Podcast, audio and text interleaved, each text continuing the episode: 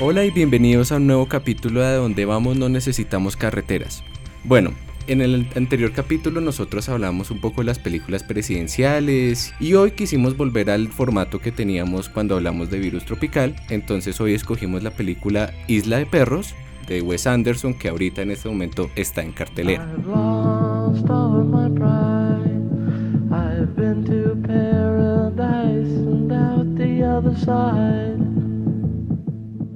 Entonces, para empezar, creo que sí sería importante que la gente supiera más o menos de qué es esta película si no ha visto los cortos o no sabe que está en cartelera.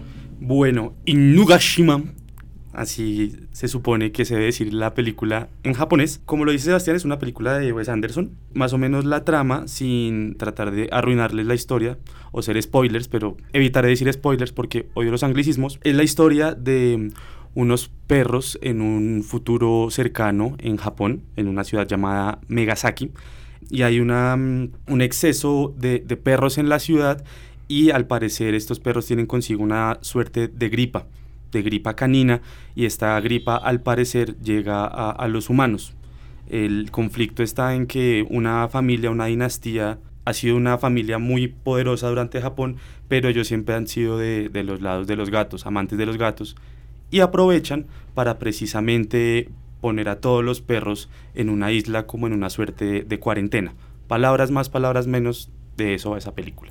Ok, para la gente que le decimos Wes Anderson y no conoce muy bien de quién estamos hablando, Wes Anderson es un director americano que es un, también es un filósofo que se graduó en Texas y es un director que tiene varias películas con una firma yo creo que bastante identificable. Entre sus películas está Fantastic Mr. Fox, que es una película similar a Isla de Perros, que es del 2009, El Gran Hotel Budapest en el 2014 y ¿qué podemos decir un poco de este director para la gente que no lo conoce muy bien? Bueno, tiene un estilo y una personalidad un poco dandy, en eso lo encasillan, pero con respecto a su estética es muy marcada por la simetría de sus planos y el color. Siempre se esfuerza mucho en manejar una paleta de color clara, sin salirse de ella, cosa que ocurrió distinto en Isla de Perros, pero no diré más por ahora. Le gusta mucho como entrar en situaciones de personajes reales a las que le pasan cosas surreales. Está jugando mucho como con esa línea entre la magia, no magia tipo Harry Potter, sino la magia dentro de las cotidianidades. Y también tiene una tendencia a los escapes. Siempre en sus películas hay algún método de fuga o persecución o escape. Y bueno, pues principalmente el tema del color y la simetría que está en la mayoría de sus, de sus creaciones y que es muy marcada, por ejemplo, en Hotel Budapest que ha sido personalmente su mejor película hasta el momento para mí. Y un poco como la más de éxito como mainstream, ¿no? Como la que más se ha puesto... Claro, lo, lo lanzó, porque digamos que sí, tiene una estética muy marcada, como lo decía Julie, pero te faltó algo que es vital, vital de él, y es que él nació un primero de mayo del 69, es Tauro, y nació en una época en que, pues es después del 68 y, y, nació en el Día del Trabajo. Entonces yo creo que mm, ajeno a que nos guste o no nos guste Wes Anderson, uno no puede dudar de, del trabajo que tiene y la rigurosidad que tiene, y mucho más en esta técnica como es el stop motion. Bueno, antes de que empecemos a hablar ya en materia de la película y del tema de la animación, hay una cosa que me llamó mucho la atención de esta película, era el equipo de producción que está detrás, que hay un montón de datos curiosos que me encontré. Wes Anderson es el director y también es el que trabaja en el guion, pero entre los créditos se le da que la, la historia fue hecha por Wes Anderson, Roman Coppola, que es hijo, hijo de Francis Ford Coppola, que él también lo ha ayudado en otras películas como Moonrise Kingdom. Además, el otro dato curioso de los que están detrás de la historia es que está Kunichi Nomura, no tengo mi acento japonés, me ayuda Crespo, por favor. Kunichi Nomura. Que él es el que hace la voz del alcalde Kobayashi en la película Isla de Perros.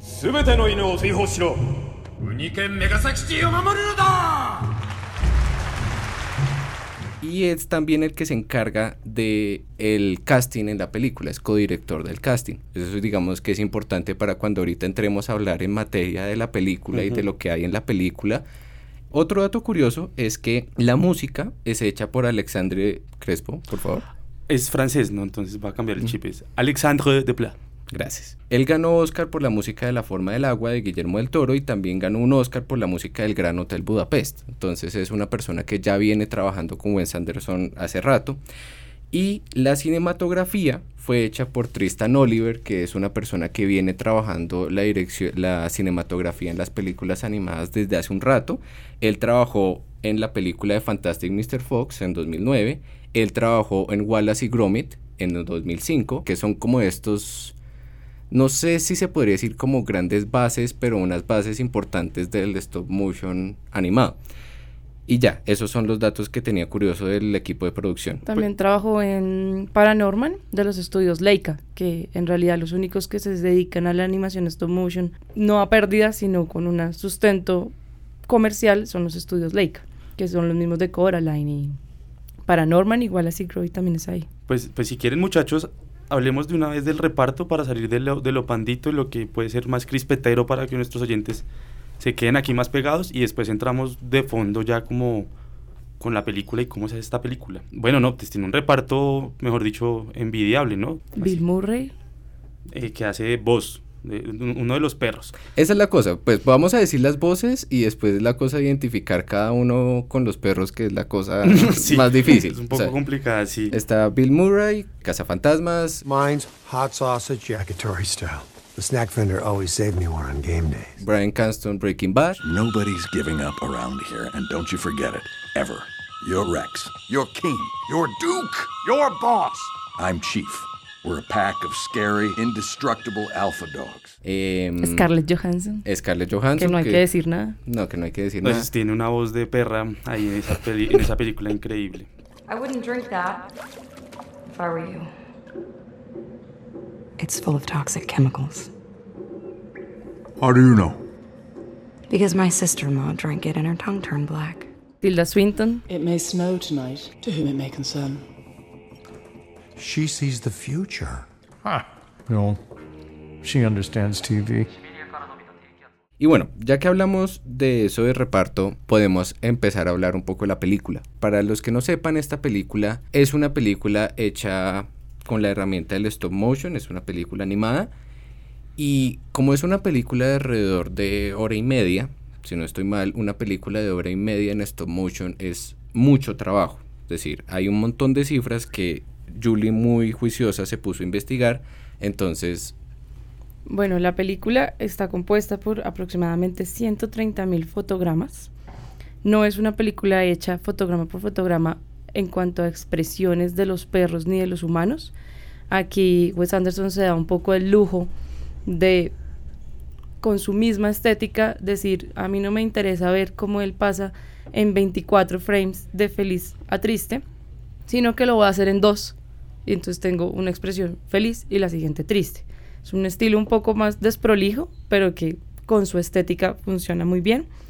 Eh, se, se, requirieron 27 animadores que hicieron los puntos fuertes y 10 asistentes de animadores, que como hablábamos en Virus Tropical, no la misma persona hace todos los cuadros, sino que hay gente que hace esas transiciones. Hicieron 240 minisets a mano de esa ciudad utópica de Japón, todo lo que se imaginaron ellos como en dirección de arte, lo hicieron 240 veces. Porque yo creo que eso es algo importante para que la gente lo sepa, es que cuando se ve la película, si se ve un fondo, ese fondo no es como si lo hubieran animado, sino que todos son sets hechos. Es, un, sea, es maquetación pura y dura. Exacto, o sea, exacto. ahí no hay un efecto de computador que se cree un set, sino todo está hecho dentro de la sí. película. Yo, yo, creo que antes de, de, de, de, continuar con esos datos que son asombrosos, chévere por hacer una, una comparación, por ejemplo, cómo se hace Virus Tropical frente a cómo se hace esto, eh, Isla de Perros, porque Virus Tropical, digamos, funciona en un ámbito digital, con un debido software y por ende tiene procesos de postproducción, etc., etc.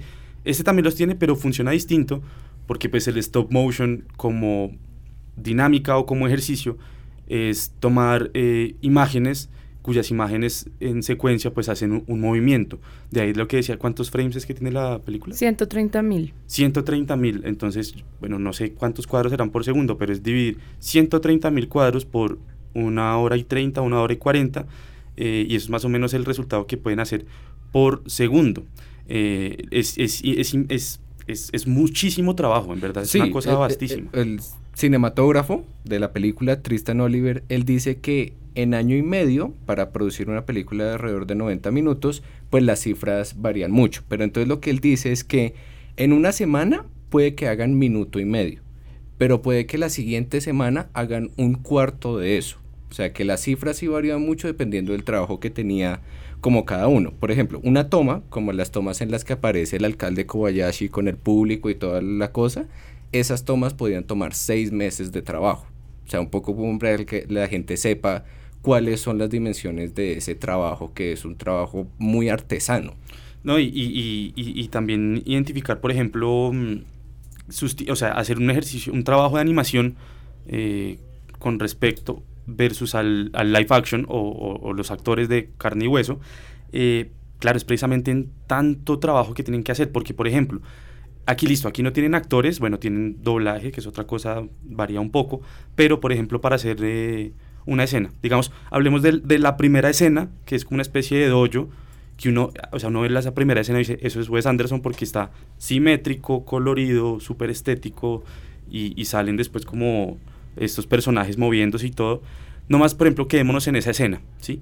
¿Qué implica realizar esa escena? Pues además del, del cinematógrafo, el director, el fotógrafo, implica como alguien que haga una maquetación y digamos una maquetación burda porque alguien después hace el trabajo de pulir de ser los detalles si hay algo carcomido darle la dirección de arte. Y eh, ahora entrémoslo al personaje o a las personas que entran. Uno son unas son las personas que se encargan de cómo hacer la creación de personaje desde su concepción física. Eh, hay otro departamento que se encarga del vestuario del personaje y otro que se encarga del pelo del, del, personaje y el dato que bien decía Julie sobre los gestos y, y, toda esta mm, gesticulación tan, tan curiosa es otro, otro, otro departamento que se encarga de la gesticulación. Entonces, imaginémonos cómo se está complejizando tanto eh, para trabajar sobre una maqueta. Exacto, porque un poco como para explicar eso que usted acaba de decir, hay un personaje en la película llamada Tracy que es la estudiante extranjera slash periodista slash activista slash... Norteamericana rubia. Norteamericana rubia que es con la voz de Greta Gerwig, que es la actriz de Lady Bird. Atari Kobayashi, you heroically hijacked a Junior Turbo Prop XJ750. Para poner en contexto lo que está diciendo Nicolás, este, el, el muñeco de Tracy es un muñeco que tiene pecas, ¿sí? En total son 321 pecas, la, la cara de él. ¿Sí? Entonces piensen que cada vez que tocaba hacer otra cara con otro gesto, significaba que tocaba dibujar a mano otra vez las 321 pecas. Claro. Porque las pecas no se mueven. Las pecas no se mueven, porque esa es la otra cosa de que se tiene que hacer una nueva expresión para cada, para cada muñeco no se puede cambiar algo de la cara, o sea, todo tiene que ser cinemétrico y tiene que mantener el mismo orden. Si tiene una peca en un lugar, no se le puede poner en otro lugar. No, y Para que tengan ahí el dato adicional, se hicieron aproximadamente 5.000 personajes. Eso es 500 hombres y 500 perros. Porque, ¿Por qué 5.000? Porque lo hicieron cada uno a cinco escalas diferentes. De, acuerdo, pues sí, claro, si pones un perro muy pequeño, pero cuando lo pones al, alcalde Kobayashi, que es gigante, el mayordomo, que también es gigante, pero hay otras escenas donde hacen como close-up, entonces tienen que hacer solo la cara para que veamos ese close-up, el detalle que tenemos que ver. Todo eso fueron 5.000 figuras más o menos.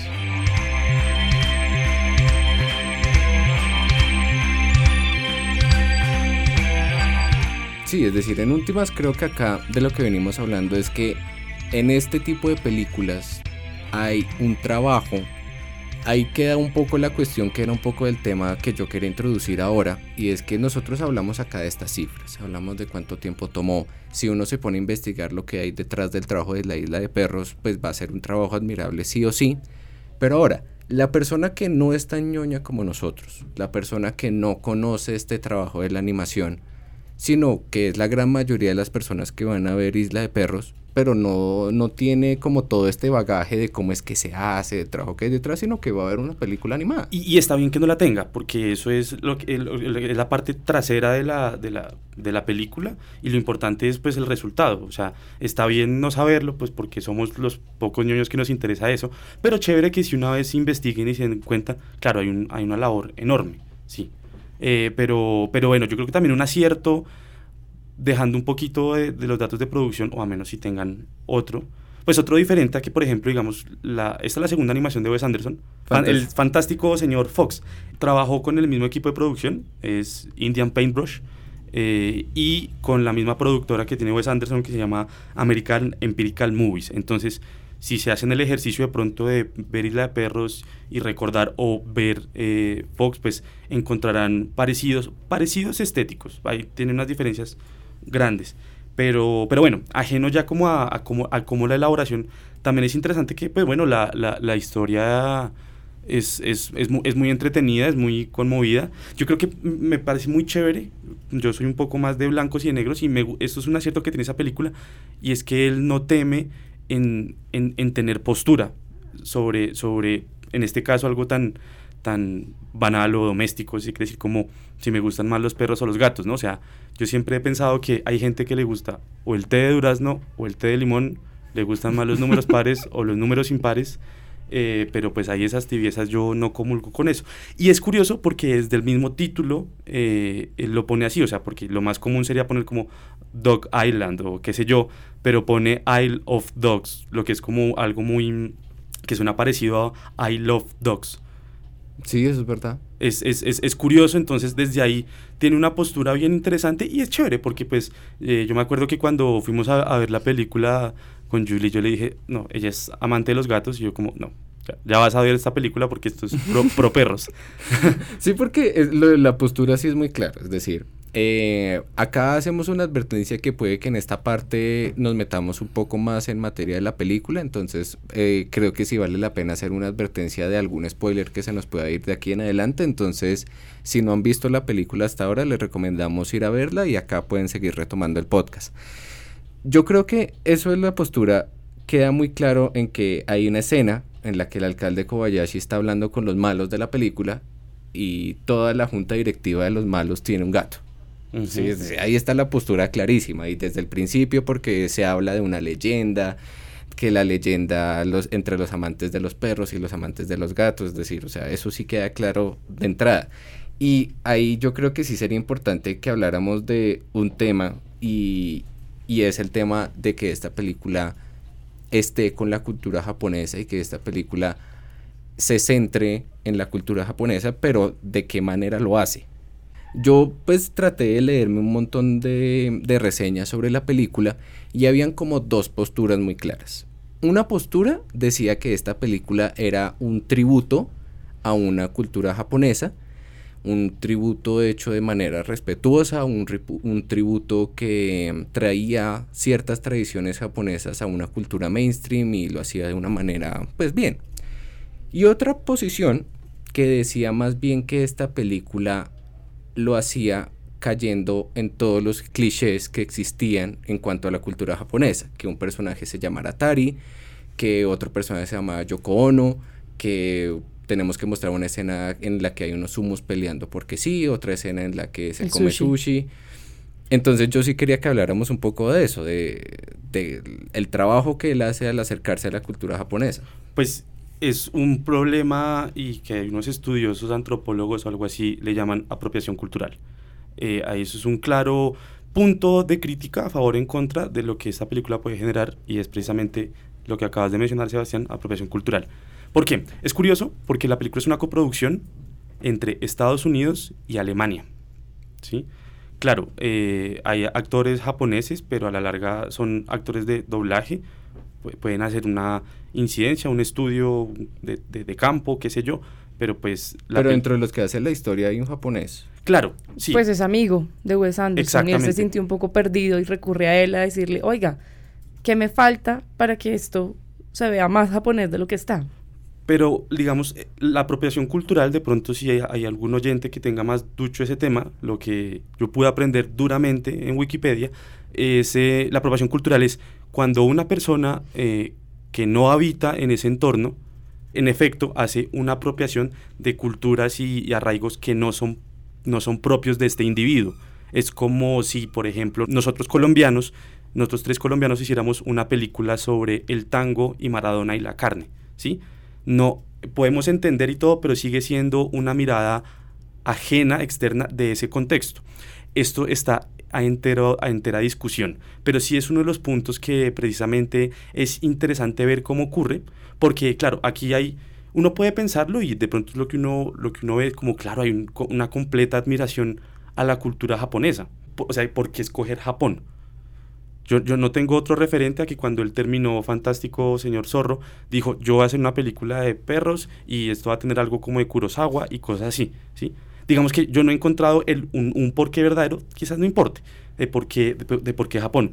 Pero sí es cierto que durante toda la ambientación de la película, por ejemplo, eh, la musicalización que hace Alexandro, eh, este man de los, de los mm, tambores taiko, si, si es que se llaman así, es increíble, es muy bonita. Lo mismo la, la escena del teatro kabuki, el, el wasabi envenenado, el, el haiku que hace Atari. Hay cosas, unos referentes muy, muy, muy, muy, muy marcados.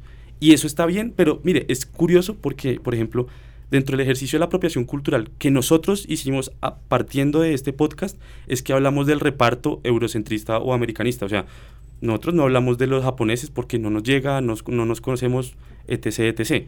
Entonces, por ejemplo, es curioso ver cómo desde ese mismo punto eh, esa película pues puede, puede dar críticas. O sea, la película es muy buena y todo, pero uno como japonés, ¿qué tanto puede decir está acertado o está bien o, o si sobra? No sé. Pues es que ahorita que usted habla de lo de la apropiación cultural, yo había tenido esa discusión antes de, de venir al podcast y yo, en cambio, yo no estoy de acuerdo con que esta película haga un trabajo de apropiación cultural, porque es que, igual, yo no soy un entendido en el tema, yo creo que soy igual de entendido usted. Sí. Pero lo que yo tengo entendido sobre la apropiación cultural es que no es la cuestión de aproximarse a una cultura desde un ojo externo, sino cuando yo uso esa cultura externa para beneficiarme o para eh, sacar provecho de alguna manera. Pero sabe Sebastián que yo sí estoy en desacuerdo con usted, yo sí considero que la película sí tiene un ejercicio de apropiación cultural, en tanto que ajeno a que sea negativa o positiva esa esa explotación sí tiene una mirada colonizadora. Yo voy a poner un ejemplo, eh, eh, por ejemplo, no, yo, mm, perdón, yo voy a poner un ejemplo de otra película donde nos llega a nosotros como colombianos. El señor y la señora Smith, cuando Angelina Jolie y Brad Pitt se conocen en Bogotá. Y se conocen en un bar de Bogotá y empiezan a bailar salsa y hace un calor el hijo de madre y, y después hay un tiroteo, narcotráfico, todo eso. La gente, la gente que ve el señor y la señora Smith ajeno de India, de Japón, lo que sea, dice, ah, no, entretenido. No, sí, Colombia es así. Colombia es caliente y narcotráfico y cocaína. Claro, el, ejercicio que hizo señor y señor Smith es mucho más grotesco, más superficial, pero, pero a eso voy, ¿sí me entiende? Uno de pronto como japonés, cómo poder apreciar el haiku que hace este pelado Atari en la película y, sentir lo que en verdad fue como una, una buena honra de la cultura o es como solamente no quieres explotar, o sea, simplemente lo dejo en duda, pero yo sí creo que es un ejercicio de apropiación cultural. Bueno, la película fue tildada de racista, o sea, todo el mundo empezó a alabar a Wes Anderson, el mejor, mejor dicho, las flores, y de repente un crítico japonés dijo, porque nadie se está dando cuenta del racismo implícito que viene en esta película. Y yo creo que eh, me puse a pensar también, hablé con alguien más antes de venir, qué era lo que podía darle ese tinte racista si yo fuera japonesa. Primero, la, no traducción. Entonces, al principio de la película te sale el aviso de algunas cosas van a ser traducidas, otras no, la gente está hablando en su idioma nativo y gran, una buena parte de los diálogos no se traduce, sobre todo de la parte mala, pues como del, de Kobayashi o cuando Atari dice, bueno, está como peleando y los perros dicen como ojalá alguien hablara su idioma. No sé si eso le genera como una ofensa de por qué estoy traduciendo a la norteamericana. Hay una señora que también se encarga como de la traducción. Los perros, se traducen los perros, pero no se traduce mi idioma. Entonces, eso, por un lado, eso podría tornarse ofensivo. La otra es, pues, el personaje del que ya hablamos, que es la activista salvadora, la que pone como en tela de juicio la, la honra del alcalde. Pues esta, esta niña de intercambio, rubia, norteamericana, que es la salvadora de la película. O sea, está toda la historia de los perros, pero igual está esta figura que preciso tenía que ser como esa figura, un poco lo que decía Nicolás de la colonización. Pues es como nosotros, sociedad superior, los salvamos a ustedes de la corrupción. Por favor, alerta de spoiler. En una, al, al final de la película puede que ella aparezca como la heroína, pero finalmente espichan el botón ¿Y quién es el que salva la película final? El hacker japonés. Yo, sí estoy de acuerdo en que, en que la chica no es la heroína, es como un Sancho Panza, es una, es una secundona y eso también es un, es un patrón que tienen las películas de Wes Anderson, que las mujeres o el rol femenino es importante, es curioso, tiene un toque mm, que no puede identificar fácilmente, pero no son las, las protagonistas. Es como en los Royal Tenenbaum, no sé si se acuerdan, la, la, la rubiecita también tiene una personalidad curiosísima pero ella no es, ella no es el, eje de la historia, sino como el, el, aceite que ayuda al, al, al, rodamiento de la película. Exacto, o sea, yo creo que en eso sí estoy de acuerdo y es que creo que lo, lo, el primer punto que dijiste, lo del lenguaje, sí creo que es verdad, es decir, creo que ese tratamiento que se hace a que se traduce cierta parte y cierta parte no, pero también es, también es un poco la audiencia la que va dirigida. O sea, pues la... estéticamente, o sea, a mí como cuando yo vi la película, no me molestó, me pareció muy interesante y aparte que salieran los letreros en caligrafía, el, el, subtítulo en inglés, el subtítulo en español y saliera aparte la traducción en japonés. O sea, hay muchas escenas muy cargadas con muchos idiomas y eso me pareció valioso. Era mi posición como si fuera japonesa. O sea, lo que me ofendería a mí cuando hacen una película sobre Coca Colombia. Yo creo que más que apropiación cultural, es una receta me parece que él tomó una receta, escoger todos esos elementos que tengo en la cabeza que, la, que son conocimiento universal que te van a llevar de una a esta cultura, meterlos en una olla y sacarlo y esa es la película. Más que apropiación cultural, creo que se fue por ese lado, por y no digo que esté que sea fácil, que sea un camino cómodo, que sea mejor, le doy más puntos por la estética que por la historia, más allá de que tanto o no hizo una apropiación cultural de, la, de Japón. Es que igual, o sea, yo creo que estamos los tres de acuerdo en que eso es un aspecto secundario y que salen de reflexiones de posteriores al ver la película. ¿sí? O sea, la película está y, y, creo que va a pegar re duro. De hecho, creo que está pegando como en las élites y quien vaya haya, haya ido al Estéreo Picnic y no ha visto Isla de Perros, estás muy mal, pero eh, entonces, pues, por favor, véanla, sí, claro. Pero, eh, digamos, como para cerrar mi comentario, las recetas incluso son apropiaciones culturales. O sea, aquí hacemos pastas con pastas Doria y creemos que todos, todos en Italia comen ese mismo tipo de pasta. ¿sí? Y, y uno ya se va a meter, eso tiene profundidad de cosas y profundidad de cosas dentro del mismo espagueti o qué sé yo. Cierro ahí paréntesis con eso.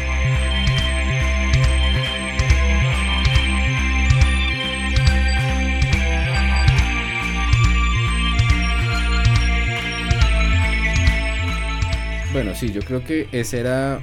Eh, creo que es importante lo que usted dice, que al final eso es una discusión que sale ya echándole de cabeza a la película. Sí, pero cultoide, digamos, la verdad. Cultoide, sí, y pues un tema de conversación que solo iba a aparecer en este podcast y en la gente que le echó cabeza a la película, pero podemos, pues ya venimos hablando bastante de stop motion, pero quería que nos detuviéramos al final para hablar de qué es eso del stop motion en el cine, que eso ha cambiado mucho. Stop motion durante gran parte del cine fue usado como una herramienta, es decir, las primeras películas de los monstruos gigantes como King Kong, como Godzilla, incluso en películas eh, como Star Wars, las 4, las 5 y las 6, el stop motion era una herramienta usada cuando se quería animar estos monstruos gigantes en distintas escalas y era que uno a veces podía notar ese movimiento que parecía un poco robótico en el cine, que era este trabajo hecho con plastilina y bueno, no solo se volvió una herramienta para ser usadas en películas que no eran animadas,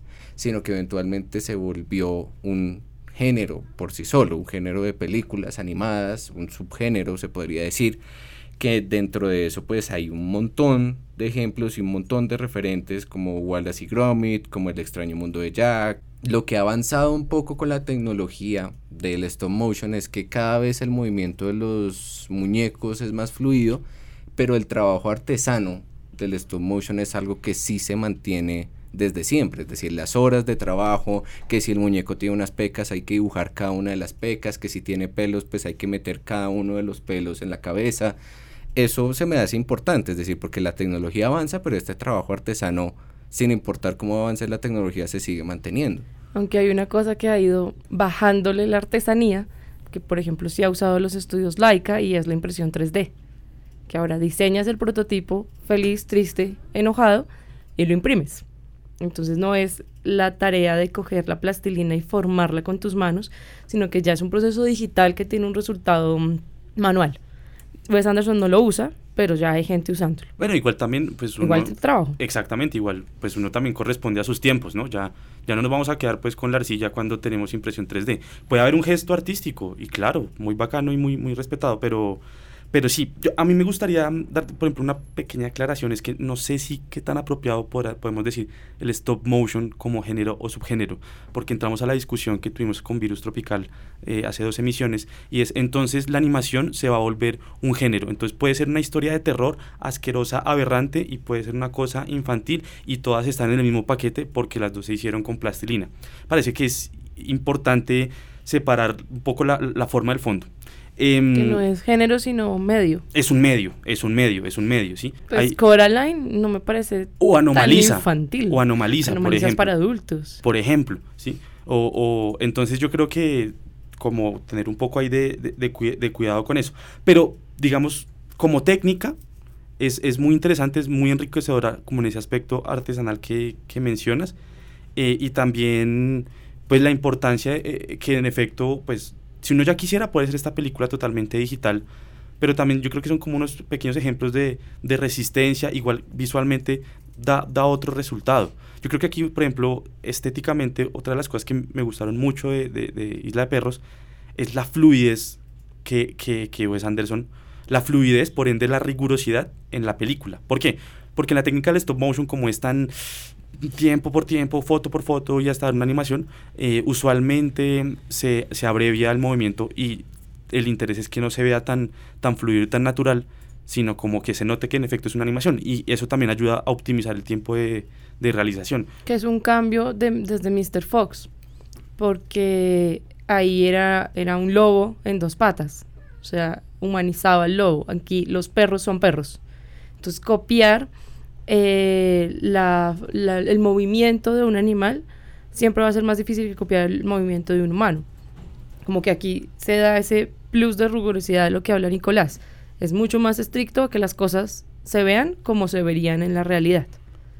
Sí, es decir, yo creo que ahí, para cerrar esa parte, creo que lo valioso de este tipo de películas es, no sé si se podría hablar como de resistencia, pero como ese valor agregado de querer mantener la forma artesana de hacer las películas sin importar, o sea, usando la tecnología, es decir, se sigue usando los avances de la tecnología, pero si se pueden seguir haciendo trabajos manuales, pues se siguen haciendo y se sigue manteniendo esa esencia. Aunque yo creo que es como un, guiño del director a con esto puedo controlar lo que no puedo, lo incontrolable. A mí me parece también exacto. Entonces es como, claro, yo tengo mi actriz, le doy las instrucciones, pongo los colores, pongo la simetría, pongo la cámara donde debe ir, ah, pero eso no para de moverse allá, porque es la vida real. Aquí es como, no quiero que eso se mueva, quítenlo, sáquenlo. Me parece que es como un ejercicio de Wes Anderson por irse al extremo de su obsesión compulsiva de controlar cada detalle. Ah, y se nota. Hay otra cosa que, que, que, veo también patrón en, las animaciones de Anderson, eh, es que él eh, tiene una obsesión con la idea de fábula, ¿no?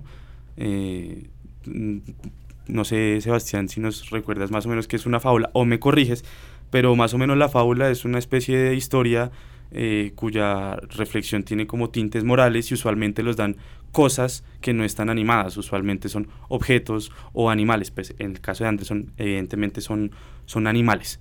Entonces, em, creo que em, sería interesante ver en verdad eh, en futuro, o sea, ya sabemos que el man controla muy bien esta técnica y puede hacer historias muy interesantes, mm, pero vamos a ver de pronto si se anima a hacer una, una animación con un tinte más dramático o bueno, qué sé yo, no sé, eso sería como lo interesante para ver eh, a futuro.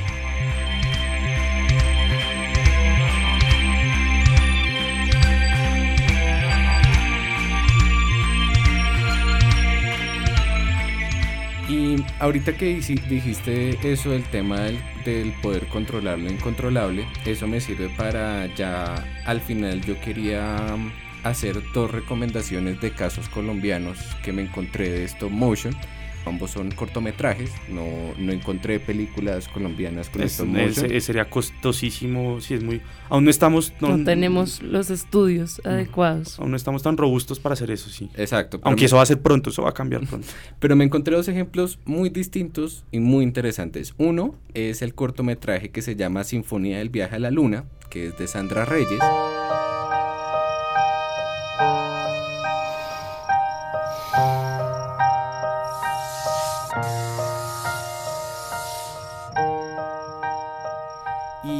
Dura 13 minutos y hay muchas cosas interesantes. Em, la, trama es que Nicolás se le muere la abuela y le dicen que su abuela está en la luna, que lo está viendo desde la luna. Entonces es, él trata como de ver cómo puede hacer para llegar a la luna para volver a estar con la abuela. Y lo que pasa es que la directora em, cuenta que eso es una anécdota que le pasó a ella de niña, que cuando ella se le murió la abuela, eh, era luna llena, ella estaba en Chía y ella iba a cerrar la cortina, pero la hermana le dijo que no la cerraba porque la abuela la estaba viendo. Y entonces esa historia ella la marcó y dijo, bueno, voy a hacer una película sobre esto, pero no tengo los recursos para hacer un set sobre la luna, como para hacer algo como un viaje al espacio, pero lo puedo hacer en animación. Y en animación sí puedo controlar eso incontrolable que era lo que tú decías. Y entonces, bueno, la trama es que trataron de conseguir la plata de ella y Sebastián Ocampo, que era el director de fotografía. Les costó mucho, aplicaron un montón de convocatorias, finalmente consiguieron un apoyo de la de FDC y consiguieron ese apoyo para poder lograr el cortometraje que finalmente solo dura 13 minutos. Y hay un pues, no, no sé si documental, pero una serie en YouTube que dura como tres veces lo que dura la película ah, contando el detrás de escena y es como súper interesante porque no son estos estudios mega desarrollados como los de Wes Anderson, sino era casi como un garaje de una casa, una sala en la que tenían que dibujar todo, uno ve los computadores y los computadores no son estos computadores de animación 3D. claro, como, los ásperos. Exacto, entonces hay que hacerlo. Eso se me hacía muy interesante y el otro caso que quería mencionar, ah bueno, la Sinfonía del Viaje a la Luna es del 2014 y otro caso es un cortometraje que se llama Zipacón, que es del 2015, que es de María Paulina Ponce de León, que los que no la conocen la deberían conocer porque es una directora que lleva trabajando animación en Colombia desde hace más de 30 años y sus dibujos de animación son muy interesantes porque ella dibuja en un papel y los recorta de una manera a propósito pues no sé, no quiero que parezca ofensivo, pero chambona. Como, tosca. Tosca, esa es la palabra, como que ella corta los dibujos de una manera tosca para que parezcan de esa manera. Y la película de Zipacón son todos muñecos en cartón, pero lo que ella graba en bosques de niebla en los Andes colombianos. Ella lleva los muñecos a los bosques y ahí es donde ella graba lo de sets de en stop motion. Eso significa que ella estuvo cuatro meses de grabación. Entonces tome la foto, mueva, tome la foto, mueva, tome la foto, mueva, pero no en estos sets controlados, donde tenía absolutamente todo controlado, sino afuera. Entonces se combinan ambas cosas, que no son los actores de carne y hueso, que entonces eh, se está moviendo eso allá al fondo, pero tampoco es este set controlado y hecho a mano, sino está... Deja un poco, sí, está como en el límite, a ver qué... Está en el límite. Eh, hay una, yo tengo dos referentes, son un poco más frugales, no son tan cinematográficos. El primero es un ejercicio en stop motion, de un video, hay mucha gente que le debe gustar ese grupito que se llama Super Litio, eh, se llama Te lastimé. Es un, es un, ejercicio bien interesante de cómo apropian, eh, es un videoclip y cómo apropian el stop motion. Esto es con, a partir de fotografías en las fotografías. O sea, vemos una sesión de fotografías moviéndose dentro del stop motion. Véanlo, te lastimé super litio. Em, estoy, estoy hablando de la imagen, no del sonido, porque esas musiquitas no me gustan.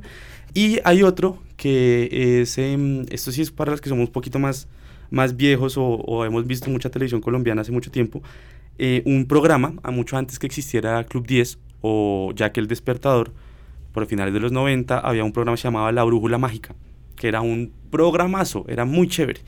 Eh, y era como una presentadora con un mimo y era súper hippie, esotérico y toda la cosa, pero tenían puntos en donde hacían claymation. Claymation es la variación del stop motion, que es el stop motion con plastilina, es una manera más elegante de decirlo así. Y tenían escenitas eh, hechas con plastilina divinas. Hay unos capítulos eh, en YouTube, véanlos por favor, La Brújula Mágica. Yo, pues Alebrijes, que está en proceso de, de construcción, están como en un crowdfunding también. Pero sí encontré un largometraje latinoamericano mm, que se llama Selkirk, el verdadero Robinson Crusoe. Y es una película de piratas. Es para niños, es infantil, pero es una película muy bonita, muy bien hecha, con un stop motion muy prolijo y es de Uruguay. Bueno, a todos ustedes muchas gracias por volver a escuchar otro capítulo de Donde Vamos No Necesitamos Carreteras. Muchas gracias a Julie Fajardo y a Nicolás Torres. Vayan a ver Isla de Perros. Vayan a ver mucho cine. Poco Netflix.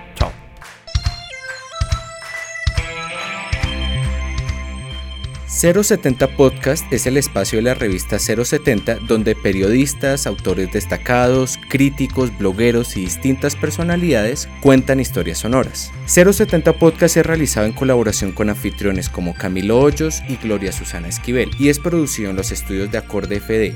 Cuenta con la colaboración de María Elvira Espinosa, directora de arte de 070, la música es de Gabriela Navas y la dirección y edición general es de Sebastián Payán.